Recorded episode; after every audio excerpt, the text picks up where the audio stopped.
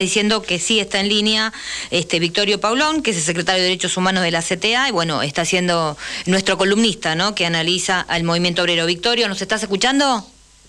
Sí, sí. Ahí está, bienvenido a Genética Sindical. Adolfo, Fernando y Débora te están escuchando. Te estamos escuchando. ¿Qué tal? ¿Cómo, cómo les va? ¿Cómo andás, Victorio?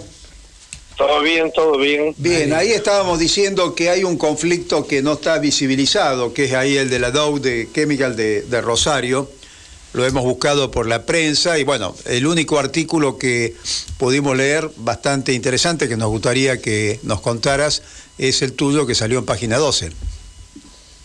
Sí, es extraño porque es un conflicto que ya lleva más de 10 días.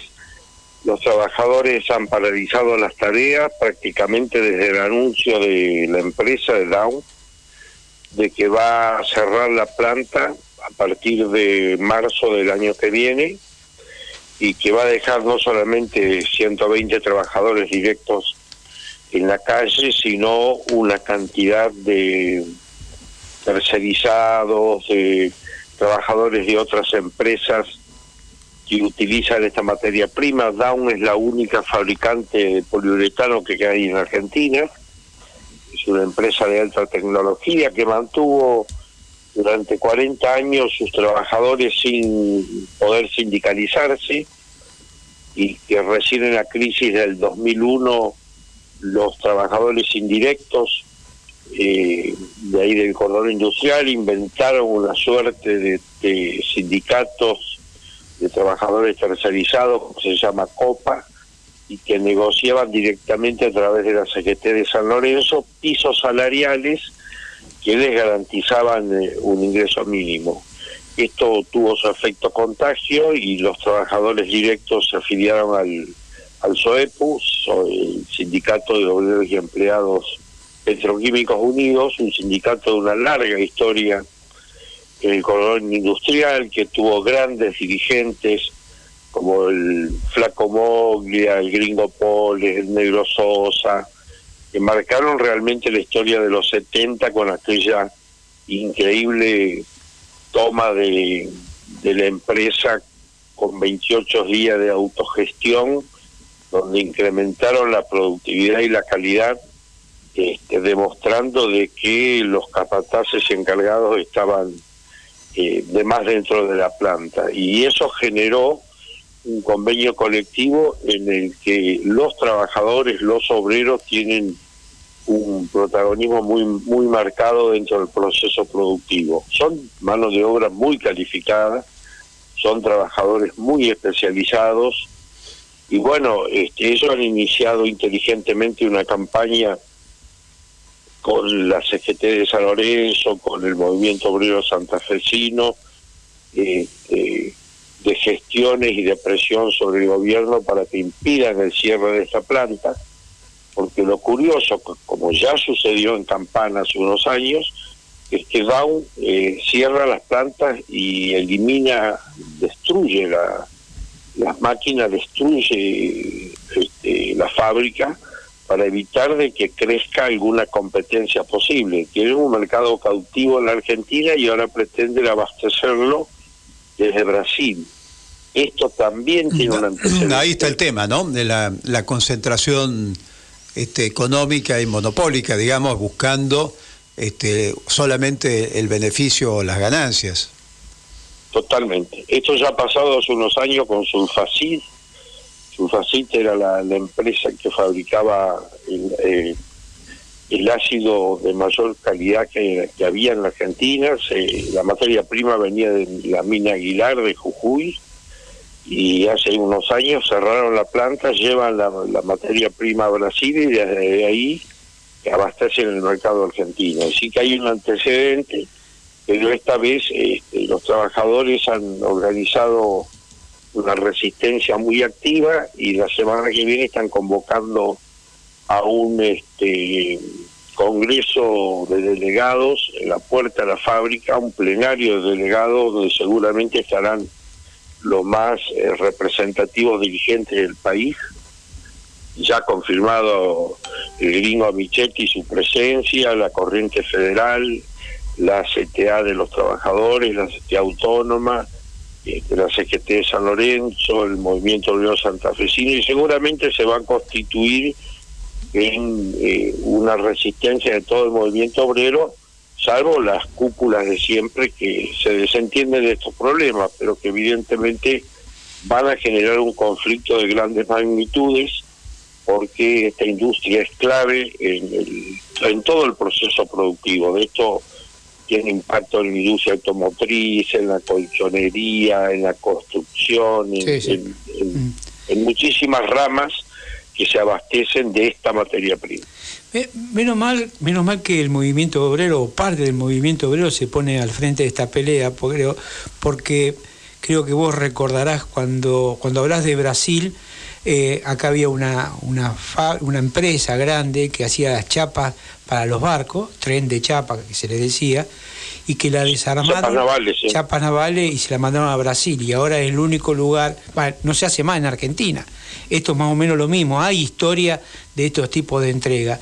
Y otra cosa que, bueno, es un tema que, para recordar. Y la otra, el otro, la otra pregunta es, ¿por qué este tema no está en los medios? ¿Habrá negocio en el medio? Sí, sin duda los grandes medios este tipo de, conflictos no los, no los exhiben porque parte de sus propios intereses. Lo que vos hacías mención es curioso, la, el tren de chapas navales de Somisa, que se empezó a montar allá por el año 74, nunca se llegó a poner en producción. y lo primero que hizo Paolo Roca, cuando se privatizó la estatal siderúrgica, fue eh, llevarse el tren, de, el tren de chapa naval embalado, tal cual estaba, y lo instaló en Brasil.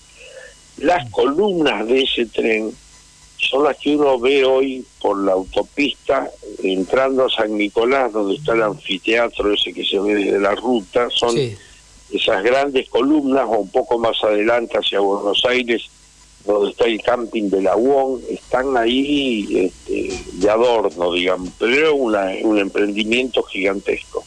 Hay una tradición de, de cosas de este tipo que dejó el proceso de desindustrialización que empezó Martínez de Oz y lo continuó el menemismo en la década del 90. Sí, Estos son los dramas que el movimiento obrero tiene que empezar a ponerlo en discusión si realmente apostamos a un proyecto nacional que incluya un nuevo proceso de reindustrialización de la Argentina. Eh, por suerte aquí hay una tradición de resistencia, de lucha, eh, que yo creo que finalmente va a dar algún resultado, que no va a haber eh, la impunidad que estamos viendo con el caso Vicentín, que va a tener que haber otro tipo de respuesta porque, bueno, porque el gobierno provincial quedó pintado. Fundamental, ¿no? claro, cuando se opuso a la decisión de, Alberto Fernández de expropiar Vicentín, este, el, ministro de la Producción Costamaña amagó con renunciar y finalmente el gobierno planteó que no se expropiara, iban a ir por la vía judicial y, y el proceso de quiebra el concurso acreedores que llevan adelante Reconquista es una vergüenza.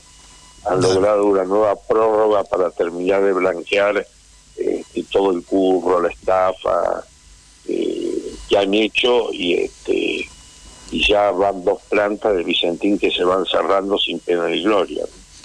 Ahora, eso es un problema para la provincia grave, ¿no? Y, y estando en, en, campaña electoral es un tema que hay que ponerlo claramente en debate a todos los partidos políticos.